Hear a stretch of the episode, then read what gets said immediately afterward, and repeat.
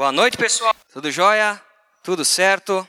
Tirando os estragos do coronavírus ao redor do mundo, às vezes o nosso medo, né? Mas olha, o segredo é, ao invés de se concentrar no medo, nos concentrarmos na fé em Cristo, na fé em Deus. E é Ele que vai prover todas as coisas por nós, né? Até mesmo nesses momentos que a gente nem sabe o que vai acontecer ainda, né? Vocês lembram, num dos avisos sobre a reunião de oração, eu pedi para vocês um detalhe que é muito importante. Vamos ver se você lembra ainda. Qual que é o nosso propósito toda vez que nós chegamos aqui, nesse espaço, entre essas paredes? Qual é nosso principal objetivo? Acho que ficou mais para lá, o Cauê que lembrava direitinho. Mas vou dar uma segunda oportunidade. Quando a gente se encontra com uma outra pessoa da igreja, se é um discipulado ou não, pode ser até um jantar, bem gostoso. Mas está lá, está compartilhando a nossa vida, está ajudando o outro, está orando com a outra pessoa. Qual que é o nosso principal objetivo? Ser semelhante a Cristo. Né? Quando nós estamos orando, quando nós estamos lendo a Bíblia, quando nós estamos nos ajoelhando lá na porta do quarto fechada, nós estamos entregando nosso coração a Deus, pedindo que Ele nos transforme para que nós sejamos. É fácil, né? Deu para relembrar, pessoal? O nosso propósito como cristãos e principalmente a nossa visão como igreja aqui na Aliança Bíblica é ser semelhantes a Cristo, sermos todos nós, cada dia mais parecidos com Cristo. Isso se desenvolve em todos os aspectos da nossa vida. Pode ser numa celebração como hoje, mas sim, pode ser num jantar informal, pode ser no meu momento com Deus, no meu devocional, na minha oração em todos os aspectos, tudo aquilo que eu faço, até mesmo no meu servir ao outro, servir a Deus na igreja, o meu objetivo é me tornar mais parecido com Cristo e auxiliar o outro a ser mais parecido com Cristo. Deu para relembrar? Olha só. Dito isso, dito que o nosso principal objetivo é ser semelhante a Cristo, eu quero dar uma pequena recapitulada sobre esse tema que nós conversamos há um bom tempo atrás. E eu fiquei refletindo sobre essa questão, fiquei refletindo sobre esse propósito, sobre esse objetivo, e vendo na Bíblia que esse objetivo de Deus para nós, de sermos semelhantes a Cristo, eu poderia dividir até numa linha do tempo. Pensem comigo aqui. Tem o meu passado, meu passado, o meu presente, que é hoje, e o futuro. E eu quero mostrar para vocês que o interesse de Deus é nos transformar em todos esses estágios, no, no passado, no presente e no futuro. Preparem os dedos aí que hoje a gente vai dar uma folhada na Bíblia legal, tá bom? Vamos abrir Romanos 8, 29 e vamos começar a entender o que Deus falava desde o início, qual era o propósito que ele tinha para todo o ser humano. Nós podemos pensar até mesmo então, antes de nós nascermos, Deus tinha um propósito para nós, faz parte do nosso passado. Né? A gente pode ver em Romanos 8, 29, que diz assim: Pois aqueles que de antemão conheceu, também os predestinou para serem o quê? Conformes à imagem de seu filho, a fim de que ele seja o primogênito entre muitos irmãos. Eu poderia afirmar então que o propósito de Deus, antes mesmo de eu nascer, antes mesmo de cada um de nós vir a respirar, ter o primeiro fôlego de vida, o propósito de Deus para nós é que nós sejamos semelhantes a Cristo, sejamos semelhantes ao Filho dele, que Cristo seja o primogênito. Então isso faz parte, esse propósito faz parte antes mesmo de ser concebido, antes mesmo de pisarmos na terra. Esse é um propósito que Deus tem para nós. Eu falei que era passado, falei que era presente e é futuro. No presente, então, vamos abrir aqui, ó, 2 Coríntios, capítulo 3, versículo 18. Olha só esse texto, falando a transformação que o Espírito Santo faz em nós. Nesse exato momento, Deus está trabalhando em nós, o Espírito Santo dele está trabalhando em nós. Mas para quê? Com que propósito? 2 Coríntios, capítulo 3, versículo 18 diz assim: "E todos nós, que com a face descoberta contemplamos a glória do Senhor, segundo a sua imagem, estamos sendo o quê? Transformados. E olha que privilégio transformados com glória cada vez maior. E de onde é que vem essa glória? A qual vem do Senhor, que é o Espírito. A gente pode dizer então que o Espírito Santo trabalha em nós, dia após dia, nos transformando de glória em glória, para sermos mais parecidos com Cristo. Esse é um propósito e um acontecimento que realmente está sendo realizado agora, aqui, todo momento. Está no nosso presente. Até eu queria ler com vocês também 2 Coríntios, o capítulo 13, o mesmo capítulo, mas alguns versículos para cima. O versículo 13 e o 14. Olha só, porque diz no versículo que a gente leu anteriormente, dizia assim: que a todos nós que estávamos com a face descoberta, contemplamos a glória do Senhor. Uh, não sei se todo mundo lembra dessa história de Moisés que conversava Deus, com Deus face a face. E aqui em 2 Coríntios 3, do versículo 13 até o 14, cita essa questão e também direciona para Cristo. Olha só, diz assim: Nós somos como Moisés, que colocava um véu sobre a face, para que os israelitas não contemplassem o resplendor que se desvanecia. Moisés ele se encontrava com Deus face a face. E depois daquele encontro que ele tinha com Deus, o rosto dele ficava brilhando de uma forma que as pessoas, o povo tinha medo. Então ele colocava um véu para poder as pessoas se relacionarem. O brilho de Deus é, é imenso, é gigantesco, nos constrange. Aí continua. Na verdade, as mentes deles, daquele povo, se fecharam, pois até hoje o mesmo véu permanece quando é lida a antiga aliança. Não foi retirado, porque é somente aonde? Somente em Cristo que ele é removido. Eu quero ler esse texto e li esse texto para que a gente realmente possa entender que por meio de Cristo nós podemos ter acesso a Deus. E que tem tudo a ver com o que a gente vai falar essa noite. Muitos estão com a face coberta, com os olhos fechados. Quantos de nós não conhecemos um vizinho, um colega, um amigo que não consegue enxergar e ver como nós a realidade que é Deus? É algo tão real. É mais real que essa madeira. É mais real que esse palco. A realidade espiritual é o que tem de mais real. Mas as pessoas não conseguem enxergar. Eles estão com os olhos fechados. Mas por meio de Cristo, por meio do sacrifício de Cristo na cruz, o sangue dele nos proporciona um relacionamento total e direto a Deus. E agora sim, quando Deus nos olha, ele vê a Cristo lá na cruz e nós somos justificados. A gente pode conversar com Deus, a gente pode abrir o nosso coração diante de Deus. Assim como Moisés, de certa forma também a gente pode se relacionar praticamente face a face. Esse é o nosso presente. Esse é o privilégio do nosso presente como cristãos, que queremos dia após dia nos tornarmos mais semelhantes a Cristo. Mas eu comentei que era passado, presente, meio presente agora. Não, vamos direto para o futuro, é mais fácil. Futuro! Qual que é o desejo então que Deus tem para nós? Vamos abrir em 1 João, capítulo 3, versículo 2. 1 João, capítulo 3, versículo 2, se vocês conseguem enxergar aqui na projeção, agora está ali. Olha só que interessante. Amados, agora somos filhos de Deus, e ainda não se manifestou o que havemos de ser. Ainda não se manifestou o que havemos de ser, mas sabemos que quando ele manifestar, ele se manifestar, perdão, seremos semelhantes a ele, a ele Cristo, né? Pois o veremos como ele é. Então a verdade é que nós não somos salvos por meio do sangue de Cristo simplesmente para a vida eterna. Nós somos salvos para, nesse nosso presente, nos transformarmos e ficarmos cada vez mais parecidos com Ele, termos uma vida de gratidão, uma vida reta diante dos olhos de Deus, porque os planos que Deus tem para nós são os melhores, e a imagem de Cristo, dia após dia, de glória em glória, vai ser feita em nós. E só vai ser completa no momento que nós estivermos com Cristo. Esse é o nosso destino, sermos semelhantes a Cristo.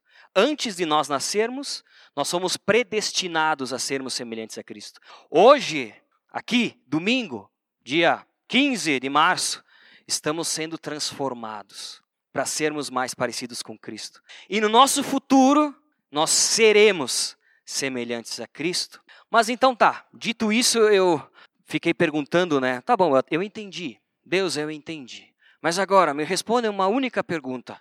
Sabe qual é? Chuta. Como é que eu faço para me tornar mais semelhante a Cristo? O que, que vocês acham? Alguém tem uma sugestão? Pode falar, não precisa ficar encabulados. Como é que a gente pode se tornar mais semelhante a Cristo? Vamos ver. Como? Orar, mati... Como? Orar, louvar, tu vai ganhar um bombom depois. O cara já acertou de primeira. Gente, Existem inúmeras formas, né?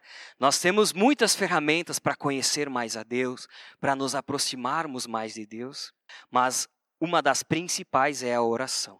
E nós tivemos o nosso momento de oração sexta-feira, foi muito bom.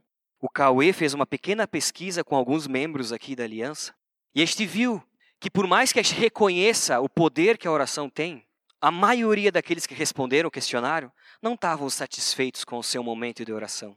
Achavam que talvez não sabiam orar tão bem.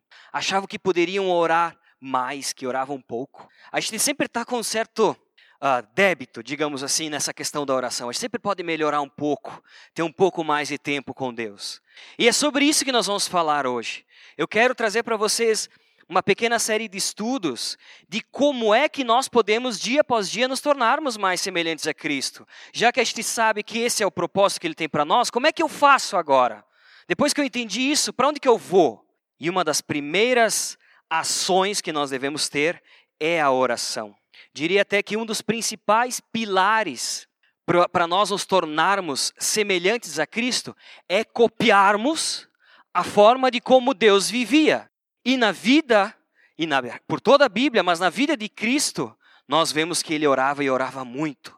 Nós vemos que ele dependia de Deus e dependia muito, que ele entregava tudo e entregava tudo a Deus. Né? Eu achei interessante essa questão da oração, porque a Bíblia ela fala a palavra orar, aparece cerca de 146 vezes em 139 versículos. E não para por aí. Oração aparece 108 vezes. Orações, no plural, 27 vezes. Orando, 25 vezes. Orar, 5 vezes. Né? E a última, orou ou oraram no passado 59 vezes. O fato é que existem mais de 650 orações registradas na palavra de Deus e mesmo até mesmo mais de 450 respostas de oração. Diante desses números que são um pouco técnicos, eu acho que a gente pode entender como a Bíblia, a Bíblia trata muito sobre esse tema e como ela dedica muita atenção para isso. E se isso acontece é porque deve ser algo muito importante para nós. Né? Então, vamos abrir em Mateus, capítulo 7, versículos 7 até o 8, porque é importante a gente entender o que é a oração. Né? O que é a oração? Eu diria, antes de a gente ler esse texto, que a oração Sabe que a oração a gente leva num contexto espiritual, no nosso contexto né, da nossa jornada espiritual. Mas a oração, se a gente for pegar na pró própria gramática do português, a gente vê que a oração né, faz parte dessa gramática. Eu sou péssimo de português, mas é um conjunto aí, frases com algumas coisas e verbos e tal, tal, tal. O pessoal está até rindo. Vou parar por aqui para não passar vergonha, tá? Então, mas a, a oração, ela faz parte da gramática. Aquele cara, quando a gente vai numa formatura, tem um grupo de pessoas, e de repente você levanta alguém e fica falando sem parar por muito tempo, faz umas piadinhas que ninguém entende, só aquele pessoal que estava lá. Esse aí é o orador, né? Quando eu venho aqui fico falando usando palavras e um jeito descolado e tentando comunicar uma sapiência, eu posso ser bom em oratória. O fato que oração é falar. O fato que oração é falar e falar algo, é comunicar, se expressar. E no contexto espiritual, para nós, orar, oração é falar com quem? Com Deus. Simples assim. E olha só o que, diz lá em Mateus capítulo 7, versículo 7 até o 8, diz assim: Peçam e lhes será dada. Busquem e encontrarão. Batam e a porta lhes será aberta. Pois todo o que pede recebe. O que busca encontra, e aquele que bate, a porta será aberta. Eu acredito também que a oração é muito mais do que talvez só falar, sabe? Falar da boca para fora. Gosto de pensar na palavra oração, de orar mais ação. Deixa eu voltar no versículo. E esse versículo nos mostra muito isso nós, além de falarmos com Deus, também precisamos ter ação. Que ação poderia ser essa? A ação de se submeter à vontade dEle, a ação de depender totalmente dEle, a ação de nos colocarmos diante da vontade dEle, de querer conhecer mais a vontade dEle. A oração de quando nós entendemos por meio da palavra, por meio do Espírito Santo em nós, dentro de nós, que nós devemos agir Deus está nos mostrando a sua resposta e nós devemos agir. Então a oração, a gente pode até dividir ela com a palavra orar mais ação. Né? E eu acho muito interessante esse versículo porque diz assim: olha a atitude, Peçam e lhes será dado. Busquem e encontrarão. Batam e a porta lhes será aberta. Pois todo o que pede, recebe. O que busca, encontra. E aquele que bate, a porta será aberta. A nossa oração não tem que ser algo passivo, uma oração de desconfiança até mesmo, uma oração por rotina, uma oração porque eu tenho que fazer isso. A nossa oração, ela deve ser falar com Deus e estar pronto para tomar uma atitude de dependência em Deus, de submissão a Deus, de dar o próximo passo à medida que Ele nos mostra o que nós devemos fazer. E é interessante esse versículo, como sempre tem um verbo após o outro, né, nos dando esse movimento. É um pouco disso que eu, que eu penso a respeito da oração. E eu achei interessante falarmos também um pouco hoje sobre a primeira oração. Como é que foi? Como é que foi essa primeira? Desde quando que se ora? Desde quando que o pessoal conversa com Deus? E eu vou falar para vocês. Acho que vocês já devem até saber a resposta. Desde o primeiro homem que Deus criou, ele e sua esposa já falavam com Deus. Se a gente abrir os primeiros capítulos de Gênesis, a gente vai ver que Adão batia um papo legal lá com Deus. Sentava naquela árvore, na sombrinha e tal, e zolha conversar. Só não era melhor porque não tinha chimarrão. Mas era uma conversa gostosa. Olha só, vamos abrir em Gênesis agora. Vamos lá para o primeiro livro da Bíblia. Gênesis capítulo 3, versículo 8 até o 10. Aqui a gente vai ver um exemplo e como era o relacionamento pessoal que Adão e Eva tinham com Deus, como eles conversavam, como eles se comunicavam, como era um Deus presente. E olha só como era presente, era muito presente. Diz assim: Ouvindo o homem, a sua mulher, os passos do Senhor, Deus, Senhor Deus, que andava pelo jardim quando soprava a brisa do dia. Pensa que coisa boa, né? O homem e a mulher estavam lá, aquela brisa né? Brisa gostosa, um calor que nem hoje. E começaram a escutar o Senhor Deus que andava pelo jardim. Pensa só, que maravilha. Mas eles o que? Eles se esconderam. Esconderam-se da presença do Senhor Deus entre as árvores do jardim. Mas o Senhor Deus chamou o homem perguntando: Onde está você? Não foi bem assim, foi mais: Onde está você? Mais ou menos assim, né? Na nossa memória, ou na nossa tentativa de compreender e imaginar a situação. E ele respondeu: Oh, eu ouvi os teus passos no jardim e fiquei com medo, porque eu estava nu, por isso me escondi. E se a gente continuar lendo aqui, a gente vai ver que vai uh, é o relato do pecado original, né, da queda do homem. O fato é que desde o primeiro ser humano a oração já era presente no sentido de falar com Deus, de se expressar, de ouvir os passos de Deus. Pensa que prazer não deveria ser isso, né? Como é bom quando a gente vê Deus agindo e consegue entender com clareza a vontade dele, é um privilégio. Mas olha só, vamos para um capítulo mais para frente, em Gênesis. Gênesis capítulo 4, versículo 25 e 26. Aqui é uma parte um pouco mais assim, um divisor de águas talvez, né? Porque diz assim: Novamente Adão teve relações com sua mulher, e ela deu à luz a outro filho, a quem chamou de Sete, dizendo: Deus me concedeu um filho no lugar de Abel visto que Caim o matou. Pensa a tristeza da mãe, né? E a alegria agora por ter um novo filho, o Sete, né? Também a Sete nasceu um filho, a quem deu o nome de Enós. E olha só que interessante.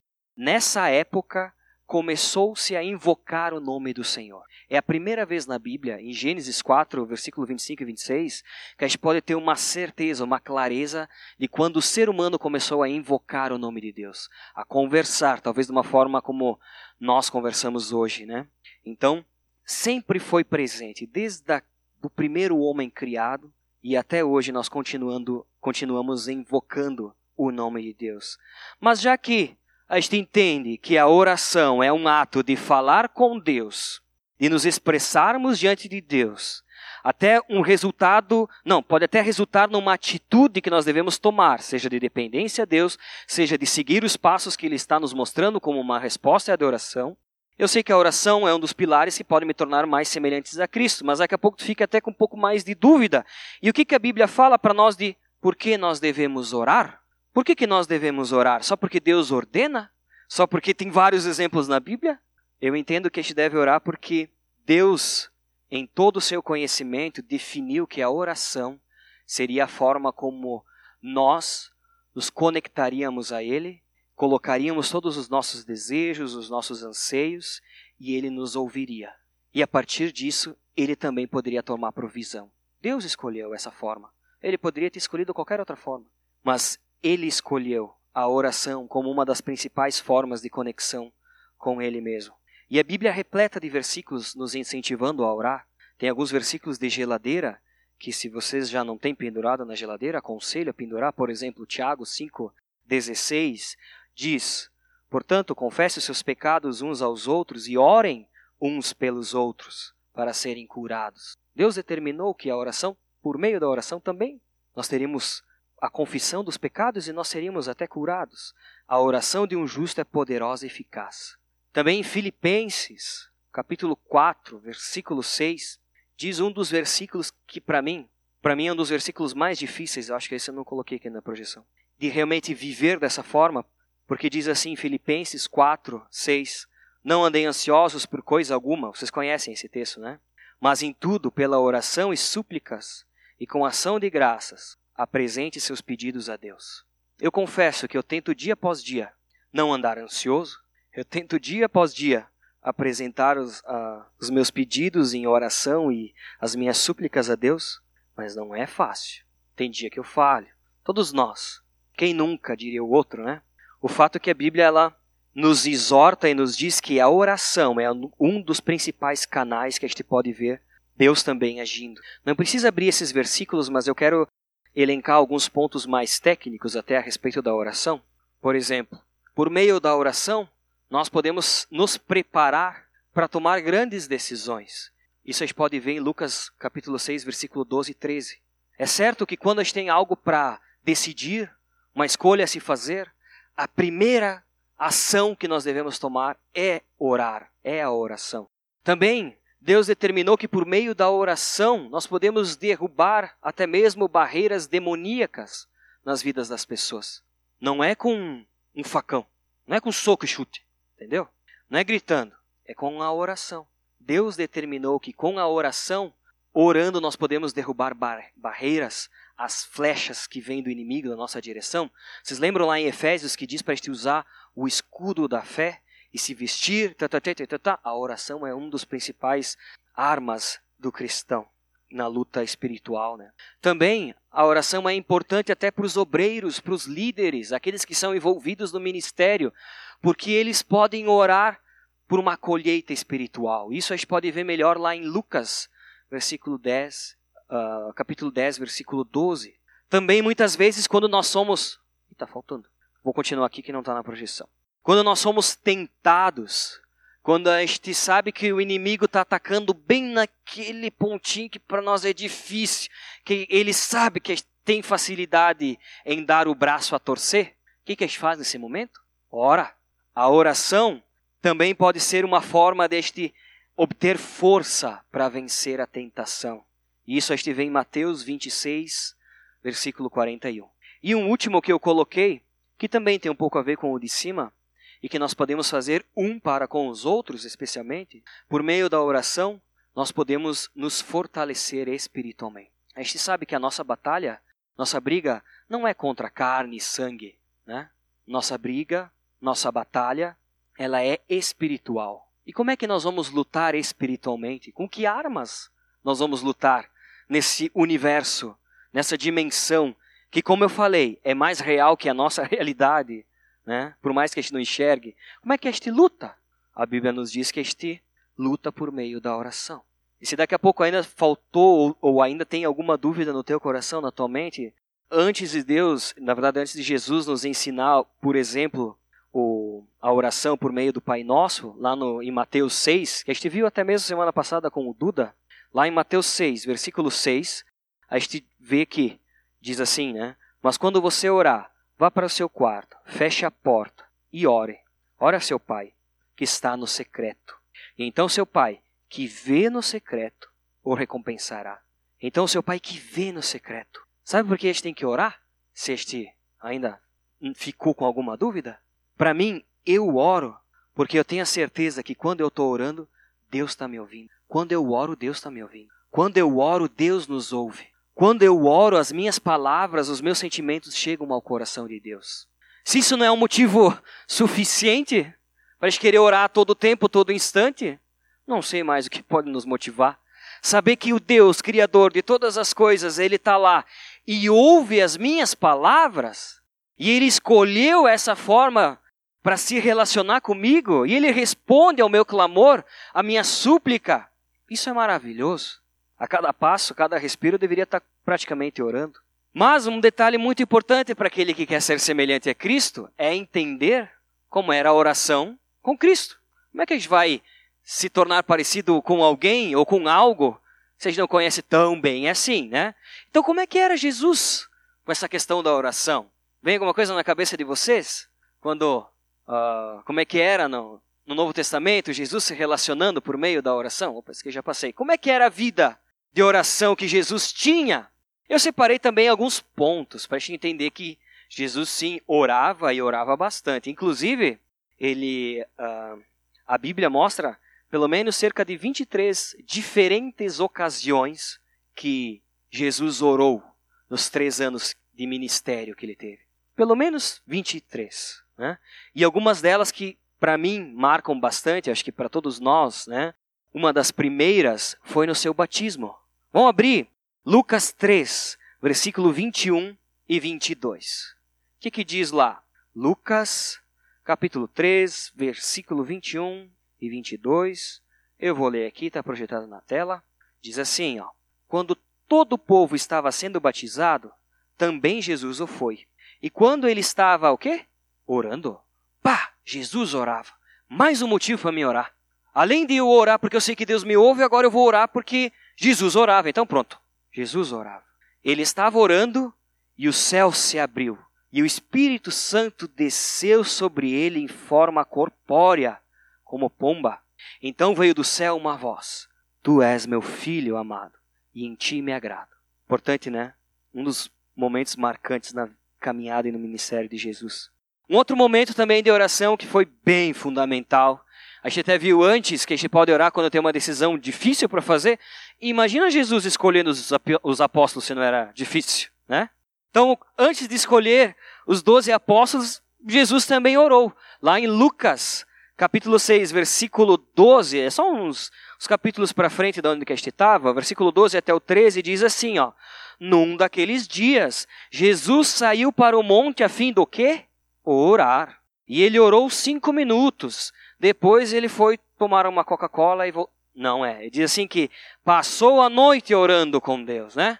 Passou a noite orando a Deus. Ao amanhecer, chamou seus discípulos e escolheu doze deles, a quem também designou como apóstolos. Um outro momento de oração muito difícil no Getsemane. A gente pode ver em Mateus capítulo 26, versículo 36 até o 39, eu vou ler.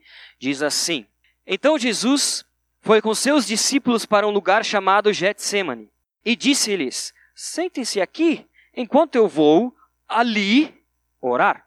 Levando consigo Pedro e os dois filhos de Zebedeu, começou a entristecer-se e a angustiar-se. Disse-lhe então: A minha alma, olha só Jesus se abrindo diante de Deus, a minha alma está profundamente triste, numa tristeza mortal. Fiquem aqui e vigiem comigo. Indo um pouco mais adiante, prostrou-se com o rosto em terra e orou: Meu pai, se for possível, afasta de mim esse cálice. Contudo, não seja como eu quero, mas sim como tu queres. Olha que exemplo. Diante daquela nossa situação que a gente não sabe como resolver, o problema que a gente vai ter que enfrentar na segunda-feira, aquilo que a gente está com frio na barriga porque tem medo que aconteça. Eu sugiro para vocês, para todos nós que queremos ser semelhantes a Cristo, que nós venhamos a imitar a atitude de Jesus. Que a gente possa, até mesmo quando a nossa alma está profundamente triste, numa tristeza mortal, que a gente não tem mais nem possibilidade de viver, não encontra nenhuma razão até mesmo para viver, nós a gente venha se prostrar com o rosto em terra né? e orar e abrir o nosso coração, nos quebrantarmos diante de Deus. Um dos outros momentos, para mim, fundamentais, até mesmo no momento que Cristo orou, acho que pode ver na cruz, lá em Marcos, capítulo 15, versículo 34, diz assim: Por volta das três horas da tarde, Jesus bradou em alta voz: Eloi, Eloi, lama sabachthani, que significa: Meu Deus, meu Deus, por que me abandonaste? Até uma oração curta de desespero, de clamor, de medo, temor. Nós também podemos orar assim. Se o próprio Jesus não sentia mais a presença de Deus e disse: Deus, por que, que tu me abandonou? Que dirá nós quando está passando por aquele momento de tribulação? E este diz: Deus, eu não te enxergo. O que, que tu quer que eu faça? Por que, que a gente não faz isso? Ou vamos continuar a fazer isso? Deus, eu preciso da tua, da tua direção. Eu preciso que tu se mostre para mim de uma forma que eu entenda. Deus, eu não te sinto mais. Eu preciso de ti. Meu Deus, meu Deus, por que me abandonaste? Porque a gente sabe que Ele, por mais que a gente sinta que Ele se afasta, a gente sabe que Ele ouve o nosso clamor. Lá em Lucas, ainda falando a respeito da cruz, Lucas capítulo 23, vamos dar uma folhada para o próximo livro da Bíblia.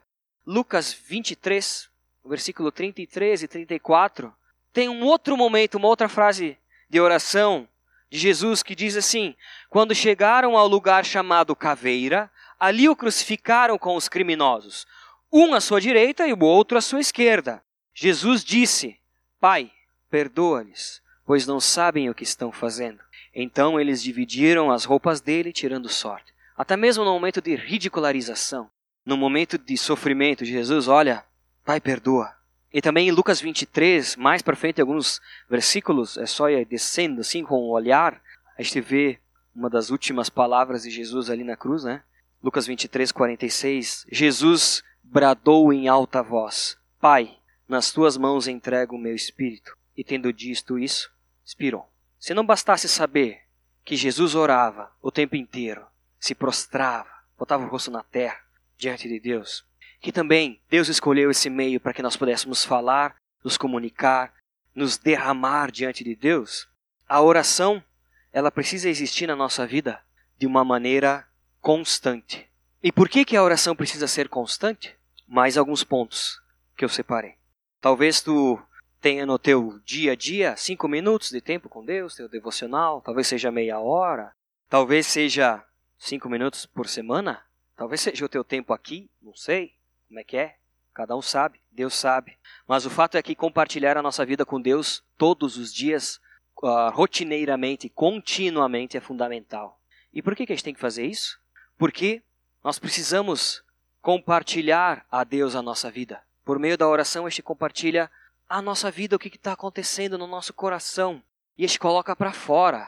Olha lá em Jeremias 33, versículo 3, diz, ó, Clamem a mim e eu responderei, e lhe darei coisas grandiosas e insondáveis que você não conhece. A Bíblia nos fala que Deus nos ouve, nos fala que Ele está pronto ali a nos responder. E muitas vezes a gente deixa a oração para a última atitude que a gente vai ter no nosso dia, né? Tem aquela velha piada que a gente começa orando antes de dormir e quando a gente acorda a gente fala amém, né? Mais ou menos assim. Por quê?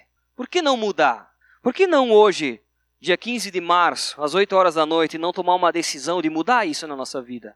Por que a gente não pode tomar uma postura diante de Deus e dizer: Deus, eu quero falar contigo porque eu sei que tu me ouve e eu quero compartilhar minha vida contigo? Também a gente pode orar para expressar gratidão a Deus por tudo o que Ele faz, por tudo que Ele nos concede. Lá em 1 Crônicas 16, 34, diz assim: ó, rendam graças ao Senhor, pois Ele é bom e o seu amor dura para sempre. A gente pode louvar a Deus, a gente pode render graça, expressar gratidão a Deus. Hoje nós cantamos, né? Tu és bom. Deus, tu és bom. Rei do meu coração, tu és bom. A gente pode transformar essa canção numa oração, sair daqui dirigindo o carro, indo até, até em casa e dizendo: Deus, tu, é, tu és bom. Jesus, tu é o rei do meu coração. Tu és bom, o tempo inteiro tu és bom. Também nós podemos orar para confessar os nossos pecados e pedir ajuda para vencer. Em Salmos 32, 5, a gente vê que até mesmo o rei Davi se prostrava diante de Deus e o livro inteiro de Salmos é repleto de orações e Davi se abrindo né, diante do próprio Deus e dizendo assim, ó, então reconheci diante de ti o meu pecado e não, agora não consigo ler ele, encobri as minhas culpas. Eu disse, confessarei as minhas transgressões ao Senhor e tu perdoasse a culpa do meu pecado. Se o próprio rei Davi fazia isso, eu também quero abrir meu coração diante de Deus. Eu também quero.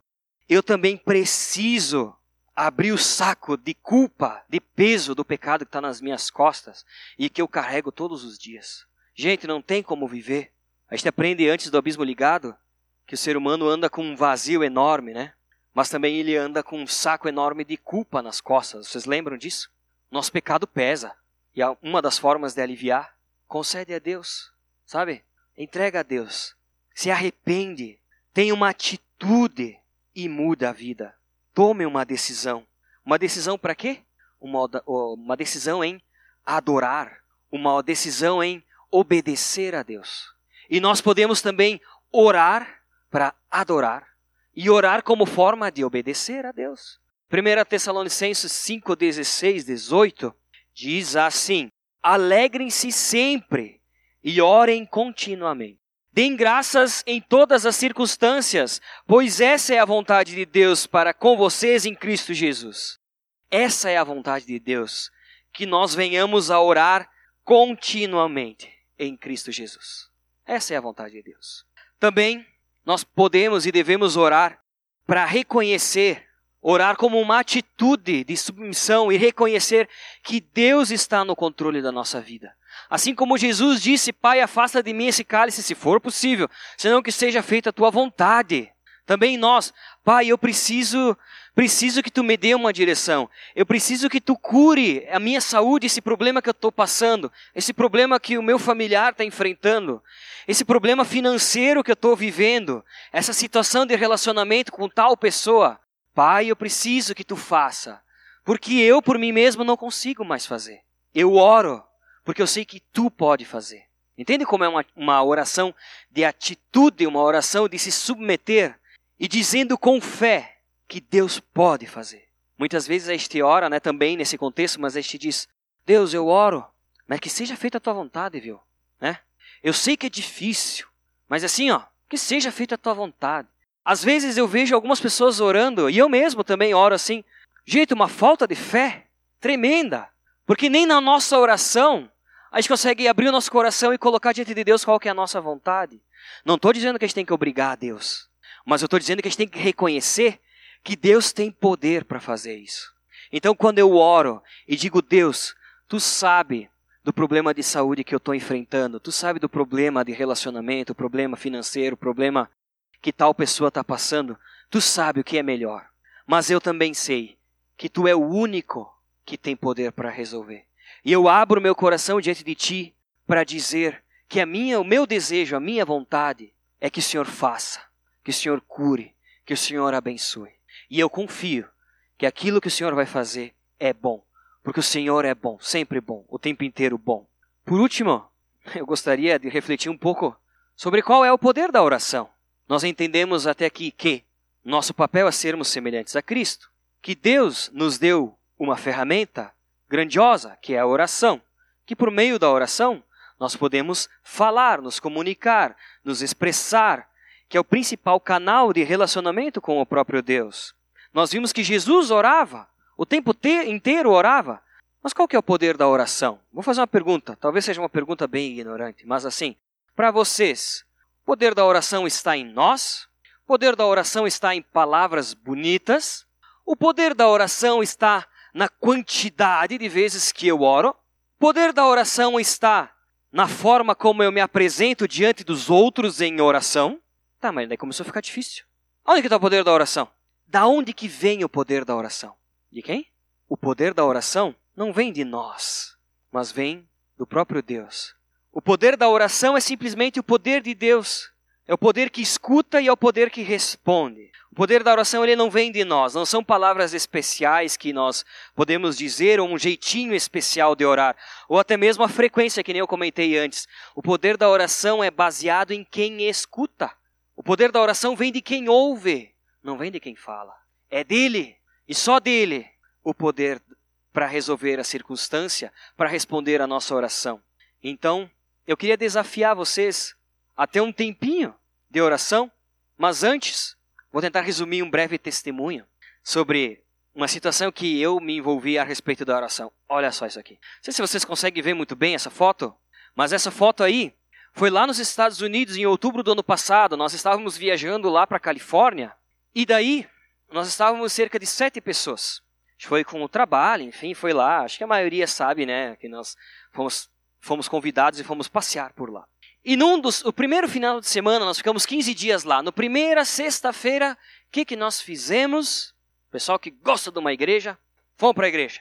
Sábado, domingo, nós fomos passar numa outra igreja. Podia tirar uma folga, né? Mas não, a gente foi lá nos Estados Unidos e foi conhecer uma igreja que para nós é referência, em vários sentidos. Essa, essa igreja fica lá no norte da Califórnia, na parte oeste dos Estados Unidos. E lá tem uma ponte que ela é famosa. Ou até na reunião de oração, sexta-feira, eu testemunhei sobre isso e comentei que vai ser tão bom e seria tão bom se nós pudéssemos ouvir testemunhos do que Deus está fazendo com outras pessoas entre nós. Então não se assustem se vocês forem convidados a dar um testemunho, um depoimento, falar dois minutinhos sobre o que Deus fez em vocês ou por vocês através de um pedido de oração. Fechando parênteses, vou continuar a história. Então estávamos lá nessa ponte, ponte bonita, que nem eu disse na sexta-feira e gostaria de retificar, não é tão bonita que nem a ponte do Rio das Antas. Não é tão importante como a ponte do Rio das Antas. É, os americanos têm umas coisas meio estranhas, né? Mas era uma ponte que estava lá. Nós estávamos passeando ali, eu, a Deise, o seu Valdir. O seu Valdir tem um testemunho gigantesco. Algumas das pessoas, para algumas pessoas eu já comentei, né? E estou orando para que ele um dia possa vir aqui falar o testemunho dele, que é o que aconteceu ali nos Estados Unidos. Mas olha só, nós estávamos voltando, eu e o Dandy nesse, nesse momento, estava voltando nessa ponte assim, e eu estava no telefone falando em português com outro amigo da nossa equipe. Eu disse sim, sim, claro, já estou chegando aí, peraí que estou chegando no final da ponte. Quando eu cheguei no final da ponte, tinha uma senhora, cabelinho branquinho, mais ou menos aqui assim, Chanel, né? Meio baixinha e tal, assim, roxuxundinha, tava lá. E eu desliguei o telefone, então tá bom, tchau, pá. E ela falou, tu veio aqui por causa da igreja? Ela falou inglês, né? Porque ela falava inglês, ela era americana. E eu tinha falado português. Daí eu falei, sim, sim, sim. Falei inglês. Yes, yes, yes. Falei, ah, que coisa, né? Daí ela falou, posso te fazer um pedido? Aí eu falei, claro. Tu pode orar por mim? Aí me caiu todos os butiá do bolso. Porque olha o impacto daquela igreja que a gente foi visitar. Nós saímos aqui de Bento Gonçalves, do Brasil, a gente foi para lá para conhecer. Essa igreja tem um momento de oração, como nós tivemos sexta-feira aqui também. Eles têm um período de oração, só que tem uns detalhes bem impactantes que a gente teve lá e que eu tive dificuldade para acreditar. A não ser quando eu vi o Valdir, que era praticamente ateu, se derramando diante de Deus lá dentro. E quando eu vi os testemunhos do que estava acontecendo, e quando vi isso que aconteceu comigo, que eu fui acreditar no poder da oração e, e, a força que tinha esse ministério naquela igreja. Bem, essa cidade se chama Reading, e nessa cidade ela é composta por cerca de 100 mil habitantes. Tem alguma cidade parecida? Bento! Nós temos mais, né? 120, nós somos mais grandão. 120! Lá eles também tinham um, um hospital. Nós também, qual que é o maior hospital aqui da nossa cidade? Taquini, vou falar para vocês uma coisa. Os caras oraram tanto naquela igreja, nos sábados pela manhã, uma vez por mês. Eles, orar, eles têm um momento de oração específica para a saúde.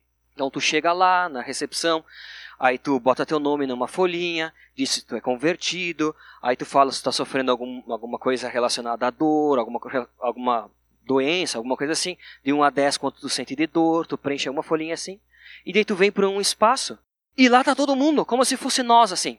E daí as pessoas chegam e te convidam para orar. Sentam do teu lado, conversam contigo, pedem se tu conhece a Jesus, se tu entende o que o sacrifício de Jesus, e pedem se podem orar por ti. E oram por ti naquele momento. Vocês não vão acreditar. Eles já oraram por mais de 90% da cidade. Imagina se nós, Aliança aqui de Bento, tivéssemos orado presencialmente por mais de 90% da população de Bento Gonçalves. Vocês imaginam uma coisa dessa? E daí eu vou dizer o resultado. O resultado é que eles fecharam o hospital da cidade. Fecharam o taquine deles, né? Não devia ser tão bom como o nosso. Fecharam, já aproveitaram e fecharam, né? De tanta gente que foi curada lá. Não é brincadeira, gente. Quando Deus, Ele quer fazer, Ele faz. E às vezes a gente coloca Deus em algumas caixinhas. A gente limita o poder e a atuação de Deus, até mesmo na oração. E eu fui, e não quero mais ser, mas naquele momento eu fui alguém que, que não conseguia entender disso. Quando alguém me contou essa história, eu disse: Ah, tá bom. Imagina. Capaz. Nunca. Aí eu estou no final da, da, dessa ponte aqui. Um dos pontos que me fez acreditar nessa história. Estou no final do, dessa, dessa ponte. E a senhora vem lá e diz: Esse cara não fala inglês, então ele deve ser turista. Se ele é turista, ele veio aqui por causa da igreja. Se ele é da igreja, eu vou pedir para ele orar para mim. Porque se ele orar por mim, alguma coisa vai acontecer. Pararam na rua para pedir uma oração? Só porque tu era cristão? Tu tá caminhando assim e diz, Tu tem cara de cristão. Tu caminha assim de um jeito que parece de cristão. Tu tem um cheiro, parece de cristão. Eu tô com uns problemas aí. Pode orar para mim? Eu não sou cristão. Mas eu sei que se tu ora, tu vai conversar com Deus. E Deus está te ouvindo. Gente, olha que magnífico um negócio desse. Vocês querem ou não viver uma realidade dessa aqui em Bento, na nossa igreja? Vocês gostariam ou não de ser reconhecidos como eu vou falar com ele, porque ele tem um contato com Deus? E assim nós explicarmos sobre a cruz para essa pessoa? É ou não é um motivo para este ter como meta para nós, como cristãos que queremos ser semelhantes a Cristo, como uma igreja que quer ser semelhante a Cristo? É ou não é? Quem concorda, levanta a mão. Eu tenho memória fotográfica, então eu tirei uma foto nesse exato momento, pois vou cobrar cada um. Não adianta levantar depois. Então eu tenho um convite dito isso. A oração ela precisa ser prática. Ela não pode ser só da boca para fora ou eu aqui lendo alguns versículos que vocês já conheciam provavelmente sobre a oração. A oração precisa ser colocada em prática. A gente precisa também ouvir a Deus e tomar uma atitude. E a atitude que eu convido vocês agora é: ore com a pessoa que está do seu lado. Se não tem ninguém, viu, Eliseu? Procure alguém mais próximo. Vamos, gente, nos dividir em dois, no máximo três, e vamos orar especialmente para que a nossa igreja e para que nós, como membros da aliança, possamos ser conhecidos como pessoas que oram, pessoas que têm um contato direto com Deus, pessoas que dependem totalmente de Deus, pessoas que querem ser semelhantes a Cristo e que têm o desejo de serem reconhecidos e parados na rua por alguém que quer pedir uma oração. Vamos ter uns dois minutinhos de oração? Pode ser? Ore com a pessoa que está do teu lado, abra o coração de vocês e eu tenho certeza que Deus está nos ouvindo nesse momento. Pai, nós queremos ser uma igreja conhecida por ser formada de pessoas que querem ser semelhantes a Cristo, que entendem, Pai, que esse propósito é um propósito eterno que tu tem para o ser humano e para todos nós. Nós entendemos, Pai, que esse é o propósito pelo qual tu nos criou. Podemos dizer até que faz parte do nosso passado. Pai, nós entendemos também que o teu Espírito Santo vai nos transformando em glória em glória, dia após dia, e está nos transformando nesse exato momento para sermos semelhantes a Cristo. E Pai, nós sabemos que no futuro nós, nós temos, na verdade, a certeza que sim, no futuro nós seremos semelhantes a Cristo, vivendo a eternidade ao teu lado. Pai, nós oramos porque sabemos que o Senhor nos ouve. Oramos porque sabemos que o Senhor determinou com toda a sua grandiosidade, Senhor, com todo o seu conhecimento, o Senhor determinou que a oração seria o principal canal de comunicação contigo. Seria a principal forma que nós poderíamos nos relacionar contigo. E Pai, eu rendo graças a Ti, por um dia ter enviado Teu Filho Jesus na cruz, por ter morrido por nós e por ter restaurado esse caminho, Pai. Por ter restaurado essa possibilidade de saber que nós estamos aqui em Bento Gonçalves nesse momento, todos nós abrindo nosso coração diante de Ti, Senhor, e podemos ter a certeza que o Senhor nos ouve. Pai, nós te agradecemos pelo Teu imenso amor por nós. Pai, nós sabemos que o poder da oração não está nas nossas palavras, no nosso pensamento, nas nossas atitudes.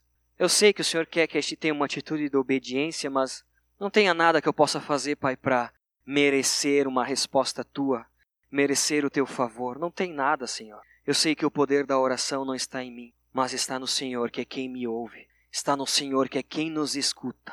Pai, que o teu Espírito Santo esteja nos conduzindo a uma vida constante em oração. Que possamos orar continuamente, que possamos entregar tudo aquilo que tem nos deixado ansiosos. Que nós podemos, possamos apresentar os nossos pedidos diante de Ti, Senhor. Porque eu sei que, independente do que for, Tu é o único que tem poder para resolver, Pai. Tu é o único que tem poder para curar, para nos dar a direção, para nos perdoar. Tu é o único, Senhor. E por isso nós entregamos o nosso coração diante de Ti e expressamos o nosso desejo nos submetendo também, Pai, à tua autoridade. Queremos ouvir a tua voz, queremos ouvir, Pai, os teus passos para a nossa vida e queremos ser conhecidos como uma igreja que caminha e que é próxima a ti. Que venhamos ser, sim, desafiados a orarmos onde quer que este esteja, com qualquer pessoa que esteja ao nosso lado, Pai. Que essa seja a realidade na nossa vida. E é por isso que nós estamos aqui nessa noite, Senhor, para tomar esse compromisso contigo. Em nome de Jesus que nós oramos, Pai. Amém.